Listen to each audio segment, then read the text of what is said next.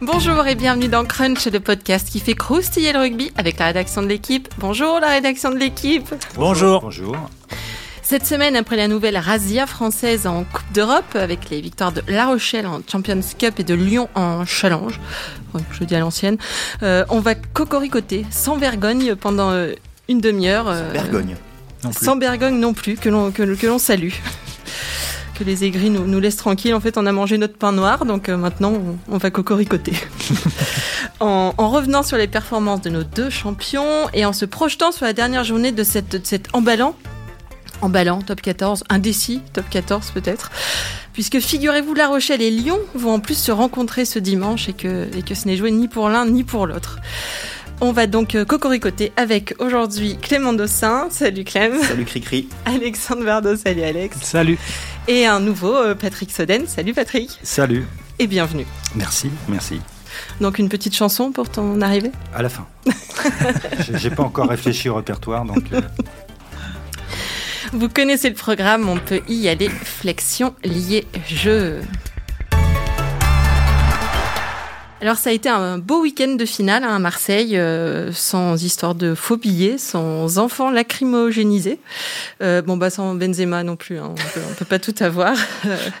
ça a été un week-end avec du rugby, avec de la bière, on, on imagine, et euh, avec un rugbyman dans le vieux port, hein, Baptiste Couillou, qui, qui, a fait prendre un bain au, au trophée du challenge. Euh, D'abord, Patrick, toi qui y étais au Vélodrome, tu, tu, nous parlerais un petit peu de cette ambiance euh, dans cette Oui, tu as cité bière, mais il y avait pastis aussi. Ah Oui, oui. Fort, fort Roland de pastis autour du Vélodrome. Euh, aussi bien du côté euh, irlandais ou rochelais ou lyonnais. Ou, oh, ça a dû leur faire bizarre, les Irlandais habitués à la Guinness. Non ah, mais ils ont mélangé. Il n'y a pas de souci. Non, c'était vraiment une ambiance très, très agréable. Il faisait beau, euh, il y avait beaucoup de monde. Je, je, je crois qu'ils ont battu le record d'ailleurs d'affluence de, de, la finale du, de Challenge, avec plus de 50 000, 51 000.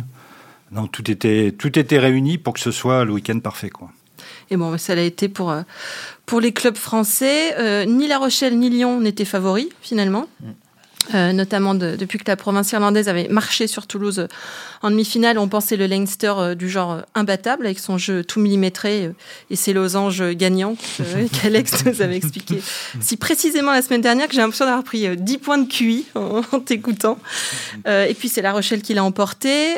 De l'autre côté, avec ses six victoires de suite en top 14, euh, et notamment une 43 à 10 hein, à Lyon, on pensait également Toulon imbattable, et, et c'est le loup qui l'a emporté. Euh, ce week-end, euh, messieurs, c'était la, la, revanche des, des, challengers, on peut dire. Clément Oui.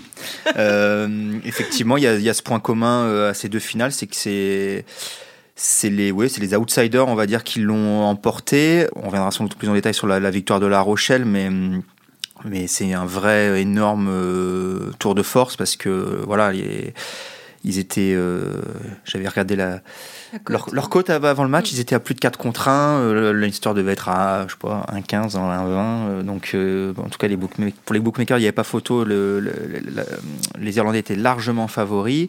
Euh, et puis, bah, de l'autre côté, oui, comme tu l'as dit, c'est vrai que le, fait que, que Toulon reste sur une large victoire à Gerland en championnat, puis cette dynamique incroyable de, de la fin de saison. Euh, plus sans doute une expérience quand même euh, bien plus forte des, des, des, finales laissait à penser que le RCT serait, serait favori. Et puis bah, Lyon n'en a fait qu'une bouchée quoi. C'est autant il y a eu un vrai match très indécis jusqu'au bout sur le sur la finale de, de, Champions Cup autant en challenge Patrick pourra en parler mais ça a été euh, ça a été plié voilà dès, dès, la ça aurait pu être plié même encore plus tôt ça a été plié à la reprise juste après le, le retour des vestiaires avec les, les, les, deux essais là coup sur coup mais le Lyon a à maîtriser cette, cette finale de bout en bout. Quoi. C'était même étonnant de voir. Euh, on avait l'impression que Lyon avait la, les réponses à tout, quoi, ou avait euh, trouver tous les espaces possibles ouverts dans la défense de, de, du, du, de, du RCT, euh, des combinaisons sur touche, de, des relances, euh, même à deux contre la relance BR2 Tuisova, elle, a, mm. elle est quand même, ils sont oui, à deux contre il... 5 sur la largeur ou 4, je sais pas, j'ai pas le truc en tête, mais il y a ouais, deux sur 40 mètres de largeur. Euh... C'est sûr, mais l'impression que tout avait été étudié euh, dans, dans, parfaitement pour trouver les failles. Euh, ou alors, et c'est une autre hypothèse, et c'est elle est peut-être, enfin, et les deux ne se contredisent pas, c'est que Lyon a réalisé un, peut-être le meilleur match. Bah, c'est leur meilleur match saison, de, la, de, la, de la saison. C'est plusieurs fois dans la saison, il y a eu, ils ont fait de très bons matchs, mais, mais il y avait toujours un, un trou d'air à un moment. Mignoni rappelait tout le temps euh, j'ai une équipe qui, qui, aime se tirer une balle dans le pied assez, assez, assez régulièrement. Et, là, ils ont fait le match, euh, bah, le match parfait, du début à la fin, sans, sans vraiment trou, sans, sans trou. Quoi. Il y, avait eu le match contre Toulouse en top oui, 14. j'allais dire en début de saison, ouais, qui avait été un match où ils avaient été vraiment très très très très bons, mais la fin avait été compliquée parce que Toulouse euh, poussait pour revenir. Là, là, ils ont ils ont maîtrisé du, du début à la fin, quoi, du début à la fin. Oui, ils ont enfin, on peut dire, enfin, c'est pas désagréable, quoi. Euh, il courait après une victoire. Euh, il avait quand même ses 7 ans, je crois. Euh, Mignoni qui construit, puis on, on connaît ses, ses qualités. Hein, de, c'est le, je suis pas directeur sportif, son, son titre. Je sais pas, je suis un peu perdu dans, dans les titres, mais voilà, c'est le patron du sportif, quoi. On, connaît ses qualités et, et, ça butait finalement sur une espèce de concrétisation De, de, de, trophées, de titres. Ils avaient fait deux, deux demi-finales. L'année où le championnat est arrêté à cause du Covid, ils étaient bien placé. Et aujourd'hui encore, ils se demandent ce qui serait passé si, si, si mmh. ça avait continué. Mais ouais, il leur manquait, euh, il leur manquait ça. Et, les joueurs le disaient avant la. Je crois que c'est Dylan Cretin qui, qui, en parlait la veille du match.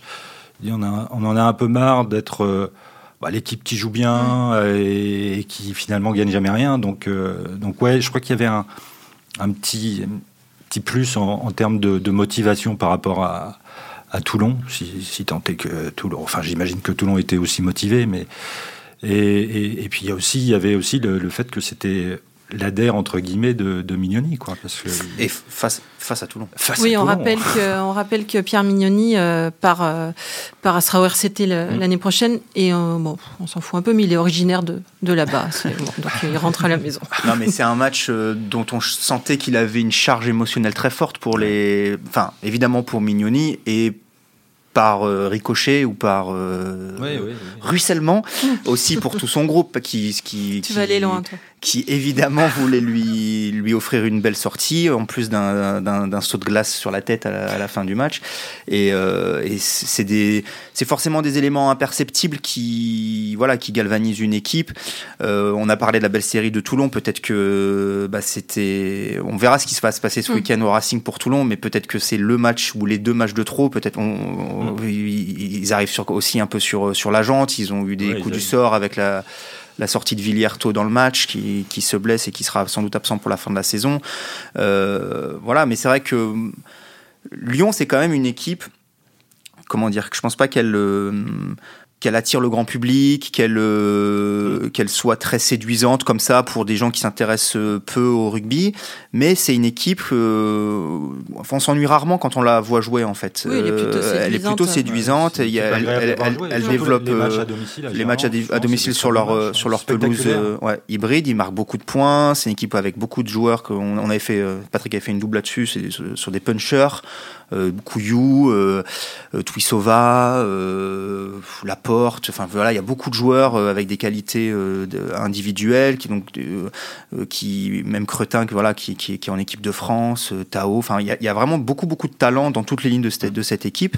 Presque, je trouve que ce, cette victoire en challenge finalement elle renvoie un, un un, un, miroir un peu. Euh, en fait, la, ce que je veux dire, c'est que la position du club en top 14, on en parlera peut-être après, mm. mais est décevante finalement, euh, comparativement au, au, au potentiel de, de, cette équipe parce que on, voilà, ça va être très dur pour eux de se qualifier. Ils sont huitièmes. Ils sont huitièmes et il faut qu'ils, en gros, faut qu'ils battent La Rochelle avec le bonus grosso modo pour, euh, pour ce week-end pour se qualifier. Et s'ils se qualifient pas, je trouve que ce serait vraiment un, ce serait décevant parce que c'est une équipe qui, qui, qui avait largement le potentiel pour faire mieux aussi en championnat. Bon, ce titre-là, même si c'est la petite Coupe d'Europe, il valide quand même euh, pas mal de choses et voilà, il offre une belle sortie à Mignoni. Quoi. Et est-ce, est que vous pensez qu'il, euh, qu'il clôt quelque chose, ce, ce titre, ou alors euh, c'est le début d'autre chose? Donc c'est, ce sera Xavier, Xavier Garbajosa qui, qui va arriver à la place de, de Pierre que ça clôt pas quelque chose parce que. Est-ce que c'est une, une fin de cycle ou pas du tout Non, je pense je pense pas. Enfin bon, évidemment, la, trace de Mignoni, elle est énorme parce que ça fait sept ans qu'il est là. C'est, il a vraiment remonté ce club de, Pro D2. C'est une personnalité. Hein. C'est une personnalité forte. Donc évidemment, il va y avoir, euh, oui, il va y avoir forcément des changements, même si, euh, même si beaucoup, beaucoup de joueurs restent. Finalement, il y a peu de, peu de mouvements. Et le staff de Pierre Mignoni reste. franchement, il va falloir regarder le début de saison prochaine parce que mais je peux, ils ont, ils ont de l'ambition. Ils ont toujours, ils ont mm. toujours l'ambition de, de, de, de, Là, je pense qu'ils ont, ils ont enfin franchi leur plafond. Là, ils avaient une espèce de, de, petit, euh, petit complexe, je pense. Et, mm. alors après, est-ce que ça va? Est-ce qu'ils vont continuer à avancer? Je sais pas, mais, je pense que l'ambition est toujours là. Mm. Ce qui est marrant, c'est qu'en fait, euh, dans le top 14 jusqu'au euh, jusqu'à jeudi dernier ou vendredi dernier, il y avait, il y avait deux sortes d'équipes. Il y avait chez les gros en tout cas, il y avait ceux qui avaient déjà conquis un titre. C'était hum. quasiment tout le monde, hum. sauf La Rochelle, Lyon et, l'UBB, qui aujourd'hui, l'UBB de Marty est toujours à la recherche d'un hum. titre. Et, gagner un titre, alors ça, ça ouvre pas toutes les portes. Hein. Le Racing n'a gagné qu'une seule fois finalement. Aujourd'hui, ils ont gagné en 2016 le bouclier de Brennus et depuis, on peut pas dire qu'ils ont enchaîné les titres. Mais en, tout, cas, ça valide quelque chose. Et euh, Lyon et La Rochelle aujourd'hui, bah, c'est vrai qu'ils se au moins pour Lyon, là, parce que la question était sur Lyon, ils mettent fin à une période où on court après quelque chose. Après, ça ne veut pas dire que ça ouvre, euh, tout d'un coup, on va, on va se mettre à tout gagner. Surtout que là, effectivement, il y a un changement d'entraîneur et que on... changement d'entraîneur, c'est ça crée toujours une petite période d'incertitude. Mm. Euh, peut-être que ce sera mieux, peut-être que ce sera moins bien, on ne sait pas, mais en tout cas, ça, voilà, il, se lance dans autre, dans autre chose maintenant. Ce qui me semble euh, intéressant, si on se projette juste un peu sur l'année prochaine, c'est que, contrairement par exemple à, son expérience à Montpellier, Xavier Garbajosa, je pense là, il a les, il a les joueurs, il a le matos pour pratiquer le rugby qu'il veut. Euh, voilà, je pense qu'il a il va pas être mécontent de l'effectif qu'il va récupérer. Il y a quand même deux départs que je trouve importants, c'est celui de Nataille, parce que c'est quand même un joueur euh, et Barassi. Voilà, c'est la, paire de centre. Ouais, c'est la paire de centre titulaire, grosso modo. Alors j'ai regardé, ils en recrutent deux là que je, dont j'avoue que je ne connais pas grand chose. Kyle Godwin, un Australien qui vient de la Western Force et Maracou, un centre de Narbonne. Euh, bon, il y en aura sans doute d'autres hein, d'ici là, mais euh, donc voilà, ça, c'est un, un, petit, un petit bémol. Bon, après, ils peuvent refaire jouer bah, tout le savait depuis longtemps, Nataille, c'est la, mauvaise surprise de fin de saison parce qu'ils espéraient le, conserver. Ouais, puis c'est vraiment un joueur. Euh, et là, sur la finale, ultra, sur la finale, il leur fait, il leur fait beaucoup de mal. Enfin, au Toulonnais, mm. son jeu au pied est précis. Enfin, il est intelligent quoi dans le jeu, il est lucide, il est.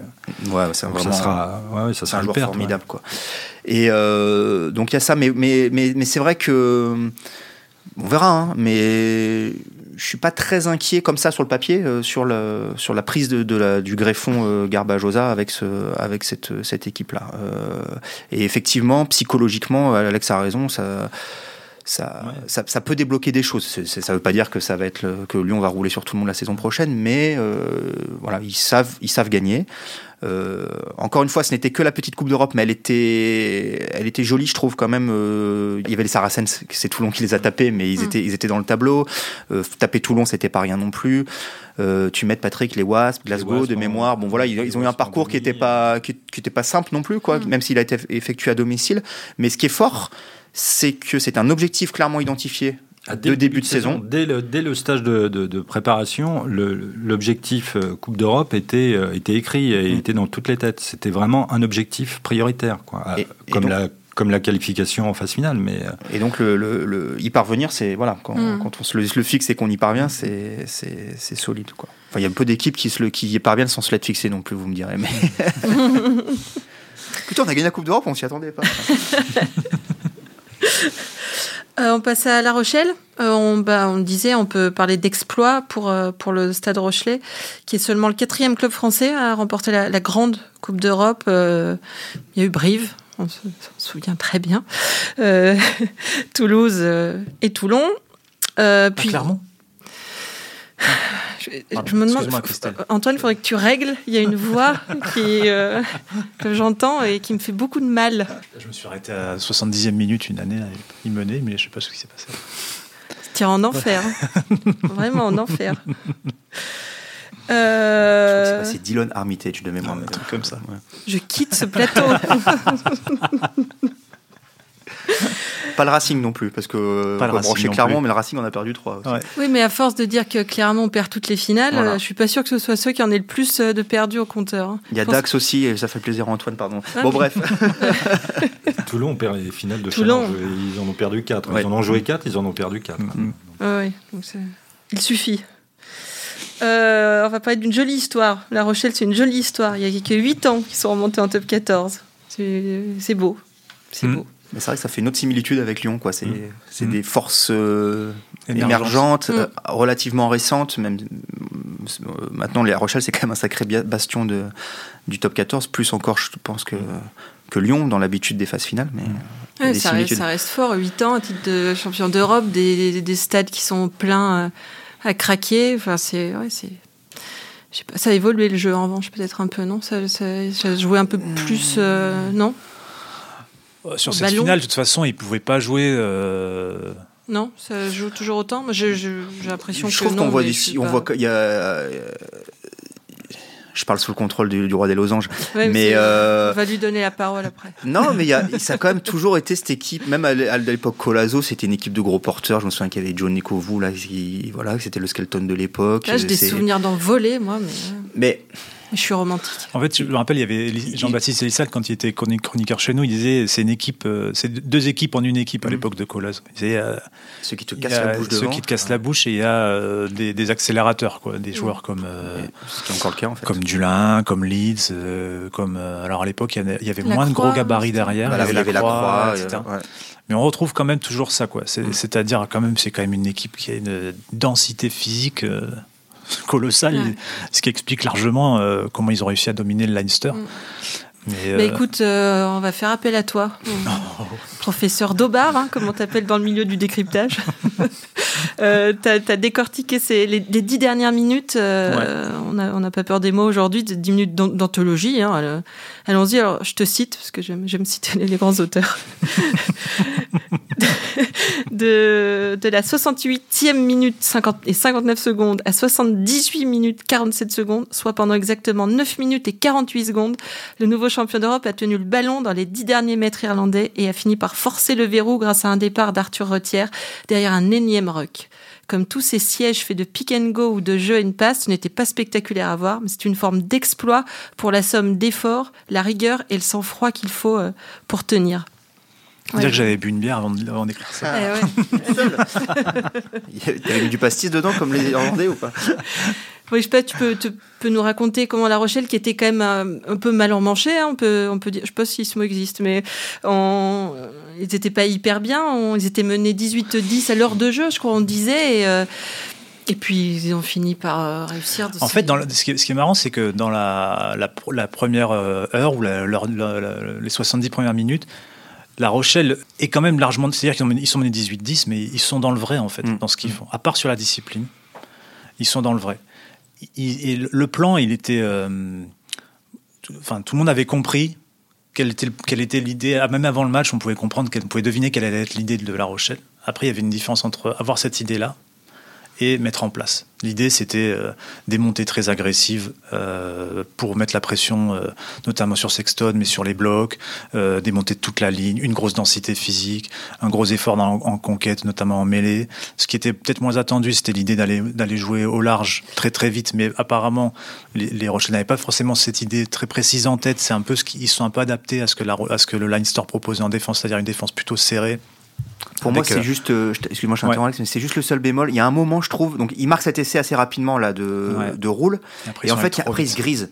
C'est-à-dire qu'il y a un moment, on va dire de la trop vite. 20e à la 40e de mémoire, hein, je dis ça, Mm. mais je me dis, mais ils font n'importe. Enfin, c'est pas qu'ils font n'importe quoi, mais ils, ils- ils se fragilisent en possédant le ballon, en fait. Mm. Et ils, jouent beaucoup. J'ai même le souvenir d'un- d'une action où ils reculent, ils reculent, ils reculent, et ils mettent pas de pied. À aucun moment, ils, Mm. mettent du pied de pression. Et je me suis dit, mais là, enfin, ils, vont finir par se faire punir, quoi. Et heureusement, ça n'arrive pas. Ils prennent pas euh, de Mm. contre-assassin. Mm, mm. Mais quand même, tu te dis, euh, alors et certes, ils trouvent des, des micro-décalages, euh, ils, arrivent à trouver des solutions sur les ailes sans que ce soit euh, non plus extrêmement euh, tranchant.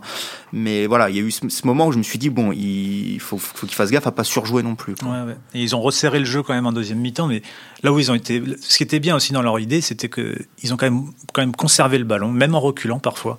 Et je, et je pense que, enfin, j'ai pas de confirmation, j'en ai pas parlé avec des joueurs, mais je, je- je me suis dit peut-être qu'ils se disent qu'il vaut mieux conserver le ballon Mm. plutôt que de le donner au Leinster. Ça, c'est sûr. Parce que le donner au Leinster, c'est le risque de prendre des vagues et des vagues et des vagues. Et d'ailleurs, le Leinster, finalement, a fait, euh, a marqué avec peu de choses finalement. C'est-à-dire qu'ils ont été très efficaces.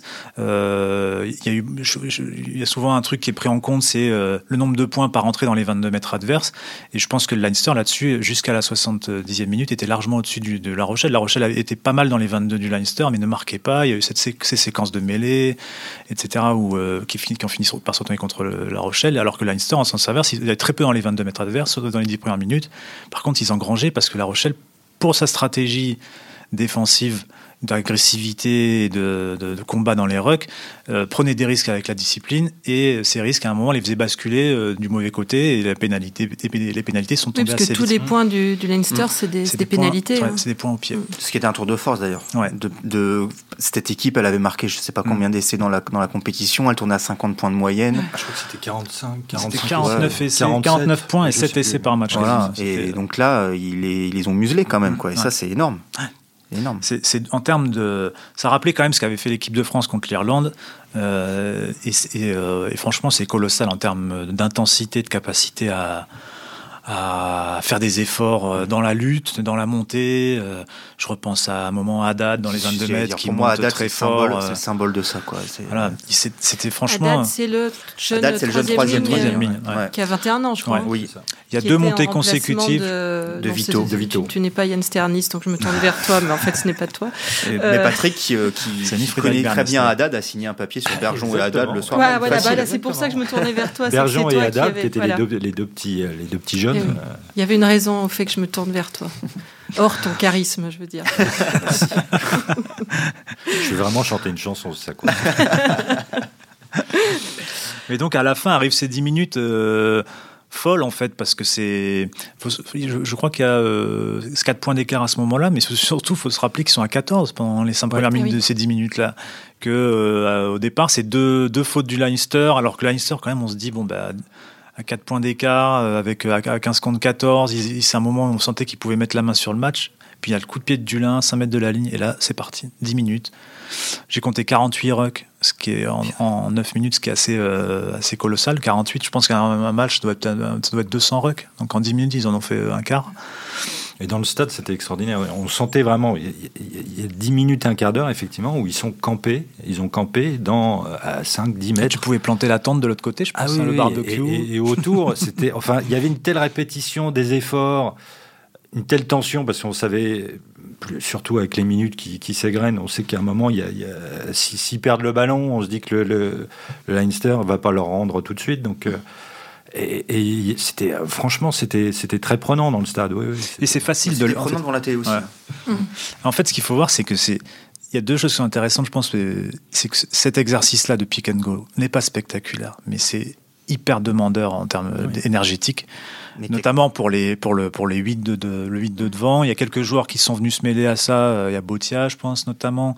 Favre au tout début, mais ensuite Favre. Mais Botia, en euh, fait, il, vient s'y mêler parce qu'il rentre en troisième ligne. De fait, enfin, avec aussi, à, cause du carton, il, du coup, parce que aussi, je pense qu'il vient. Oui, bien sûr. Il y a Saint-Zel. Il y a Saint-Zel qui vient un moment. Il y a West qui touche un ballon, mais euh, ou deux ballons, mais tout c'est, enfin, pour les trois quarts, ça devait être plutôt tranquille, stressant mais tranquille. Par contre, pour les mecs du 8 de devant, c'est c'est un effort.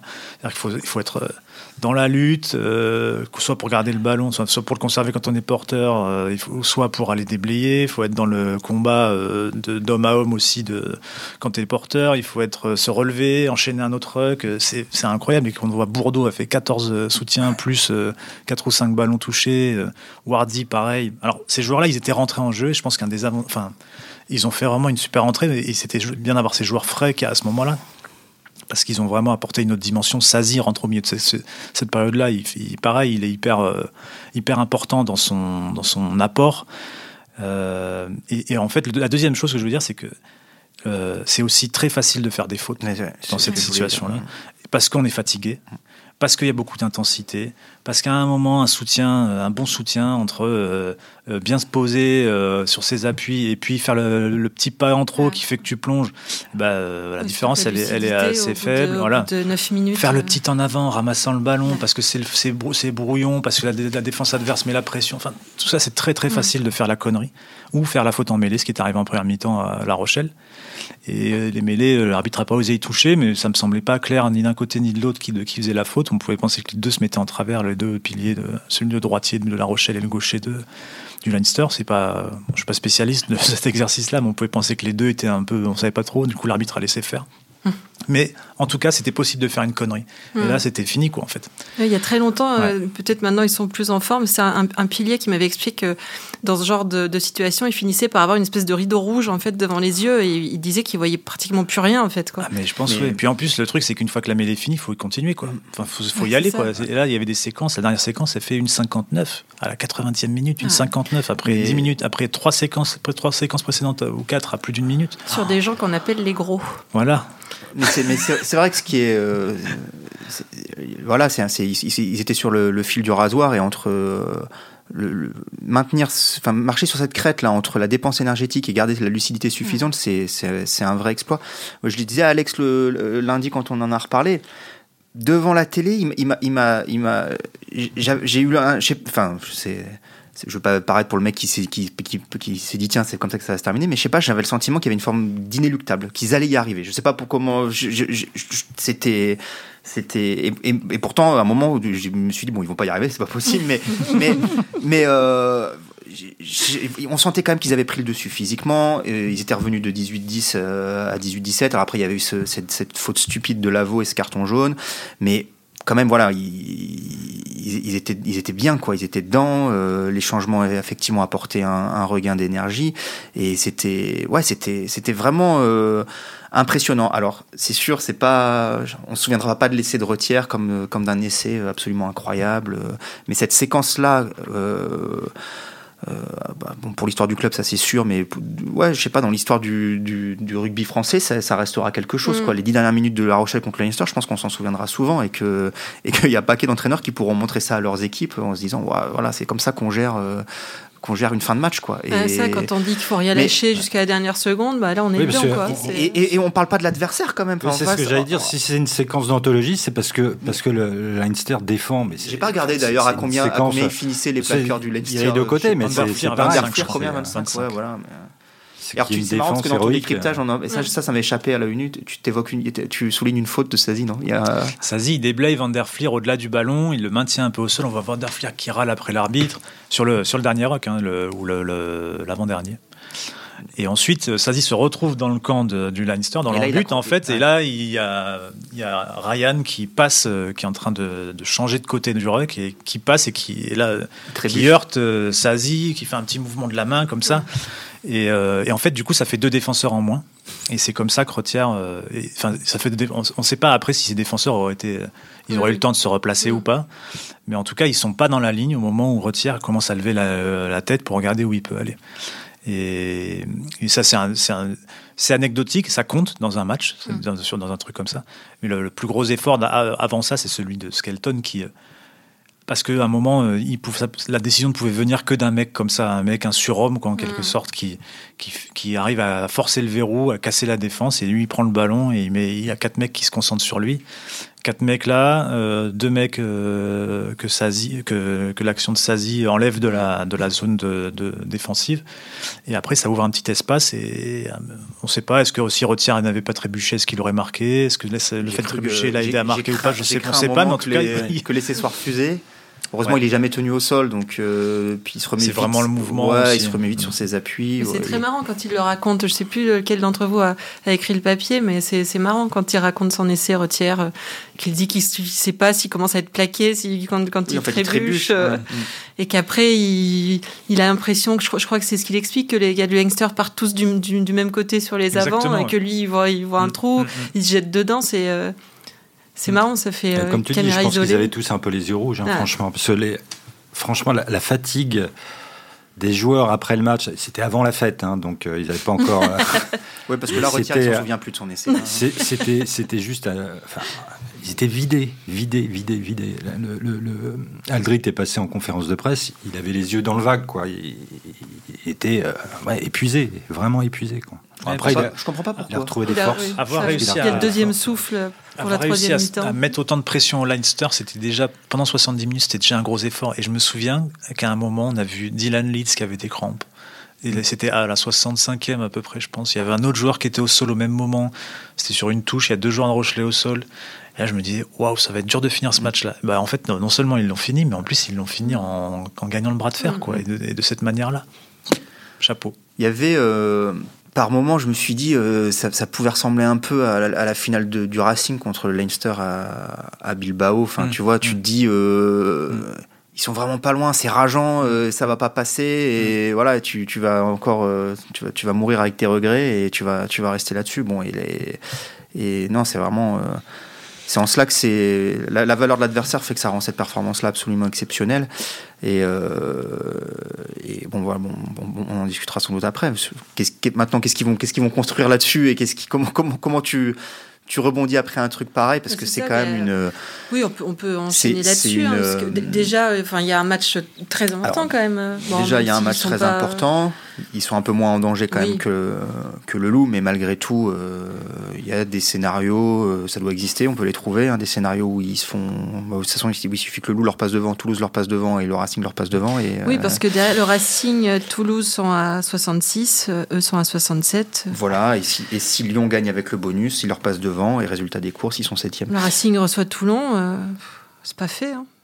Non, non, non, non, non, mais bon, faut déjà. Non, mais après, ce qui est, enfin, ce qui est facile pour eux, entre guillemets. Faut, faut pas qu'ils perdent. Voilà. Faut pas qu'il y ait 5 points avec Lyon. Les, les, les, faut pas perdre avec. Euh, que Lyon gagne avec le bonus pour. C'est le moment que je préfère de la saison, quand on, calcule, le fameux qualifié si. Trois petits points. On peut tromper une fois une personne. non, mais la, la ce match, il va être euh, bon. Déjà, c'est rigolo parce que c'est comme on le disait, voilà, comme on le disait cette semaine, c'est la Super Coupe d'Europe qui se joue une semaine après les, deux finales de Coupe d'Europe. Ça va être au moins euh, ah, au, moins sous des, deux. Euh, qu'il faut dire qu'on récupérait le mieux. ils, font, pas grand chose pour leur récup. Enfin, en tout cas, du côté de La Rochelle, on voyait des, des, comptes Instagram avec des photos de Morito, des trucs comme ça hier. Lyon, ils ont encore hier. Je crois qu'ils ont repris aujourd'hui. Lyon. Donc ils ont ils ont 24 heures d'avance de, de, sur, sur, sur, La Rochelle. Mais comme ils ont 4, points de retard au final. Mais voilà. Non, mais c'est, ça va être un. Des deux côtés, l'enjeu, il est, euh, il est de. Alors d'abord, je trouve, ce que je trouve très bien, c'est que les deux l'ont fêté, l'ont fêté dignement, et je pense que c'est, c'est normal et ça peut étonner peut-être sans doute d'autres gens ou d'autres sports de se dire mais ils sont tarés de faire la brinque comme ça alors que la saison n'est pas finie. Je pense que c'est sain. Le voilà, on, on a ça évoqué. Ça met fin à une attente. ils ne pouvaient, pas laisser passer ça. Quoi. On a évoqué tout ce que ça représentait pour euh, pour les pour les clubs. Je veux dire, le retour à La Rochelle était quand même euh, mm. sidérant, quoi. C'est 35 000 personnes sur le sur le vieux port, c'était dingue. Donc c'était bien de le fêter, euh, de se laisser ces quelques jours-là. Je crois que La Rochelle reprend, reprend mercredi. Euh, et maintenant, c'est toute la question de savoir voilà, euh, avec qui, parce que forcément, je pense qu'ils vont faire tourner. Dans quel état physique et surtout, et c'est le plus imperceptible, dans quel état mental, avec quelle, avec quelle soif encore de, de gagner.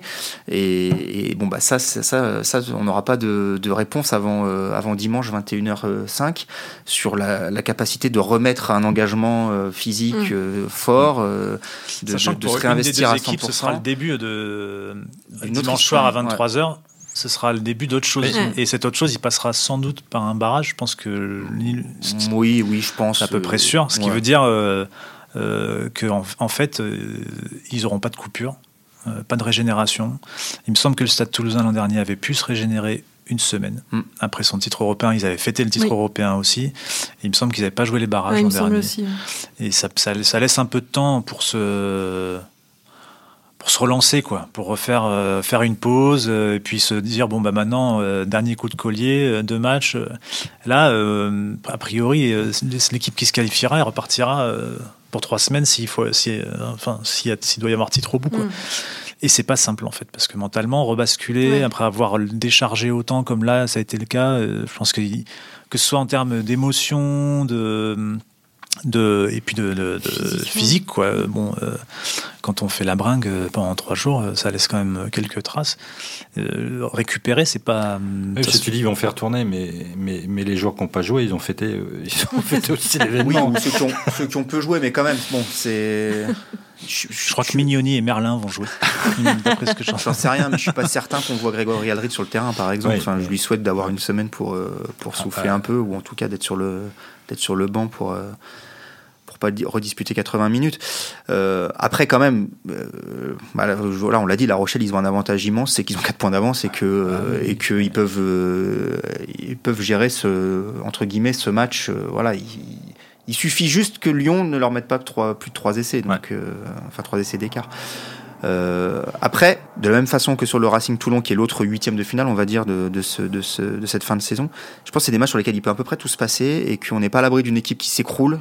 Encore une fois, ce qui s'est passé le week-end dernier n'est anodin ni pour l'une ni pour l'autre et que ça. ça Puis c'est la glorieuse incertitude du sport. Non, mais au-delà de ça, tu vois, ça peut ça peut, ça peut, ça peut craquer quoi. Euh, il y a, aussi la, théorie possible de l'euphorie, mais c'est-à-dire d'une équipe qui d'un coup se retrouve transfigurée et parce qu'elle a gagné quelque chose, ben, lâche tout. Mais après euh, une telle fête, j'ai un peu de mal à y croire, quoi, parce que c'est ça. Ils vont, ils vont reprendre le jeu, le terrain d'entraînement euh, mercredi. Euh, revenir en forme dès dimanche, en forme et pré-mentalement, ça me semble s'attendait tellement pas à ce qui, ce qui tape le Leinster que. Non mais c'était très bien. Moi je trouve, je suis comme Clem, je trouve ça très bien qu'il le fasse. Ah oui, oui. Qu'ils aient bringué et tout. Heureusement, quoi, en fait. Et puis, de toute façon, c'était euh, inévitable. Ils n'allaient pas arriver devant 35 000 personnes sur le vieux port à La Rochelle. On l'a, on l'a pas en dit, disant, euh, en faisant juste trois pas de danse et au revoir tout le monde, quoi. Mm. C'est... On l'a, on l'a, on l'a pas, on l'a pas évoqué, mais je trouve que c'est quand même un tour de force inouï de faire ça un an après les deux finales perdues. Ça a été un traumatisme. On l'a beaucoup, on l'a, on l'a évoqué dans les papiers. On l'a, je crois qu'on en avait parlé euh, au podcast ici là en tout début de saison quand ils avaient perdu la première journée contre Toulouse.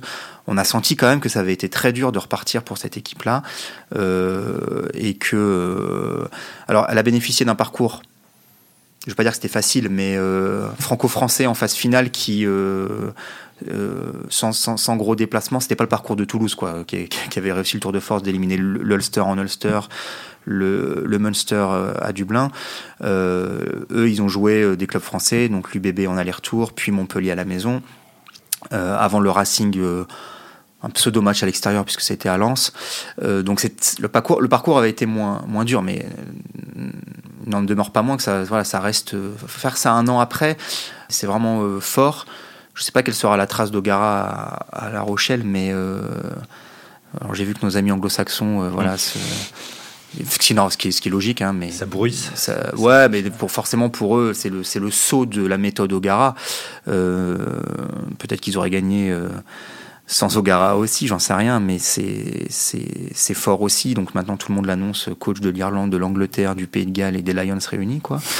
Euh, mais mais enfin tout ça pour dire que voilà tout, tout, tout ce qui a été construit cette saison, ou, enfin, c'est pas reconstruit parce que les, les, les, fondations étaient là, elles étaient solides, mais la, façon dont ils ont réussi à se relever des deux finales perdues, tu, tu, tu, sais de quoi je parle, Christelle? Il y a des clubs qui ont du mal à s'en, à s'en relever. C'est, oh, c'est du harcèlement. non, non, non, mais c'est très, c'est très fort. Quoi. Très fort. Après, qu'est-ce qui va leur rester comme ressources internes pour euh, essayer maintenant d'aller, euh, de faire le doublé euh, Eh bien, on va voir. Ouais, on va voir.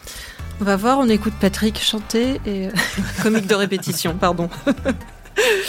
euh, eh écoutez, on a fait le tour. Merci, messieurs. C'était Crunch, une émission de la rédaction de l'équipe. Aujourd'hui, j'étais avec Clément Dossin, Alexandre Bardot, Patrick Soden.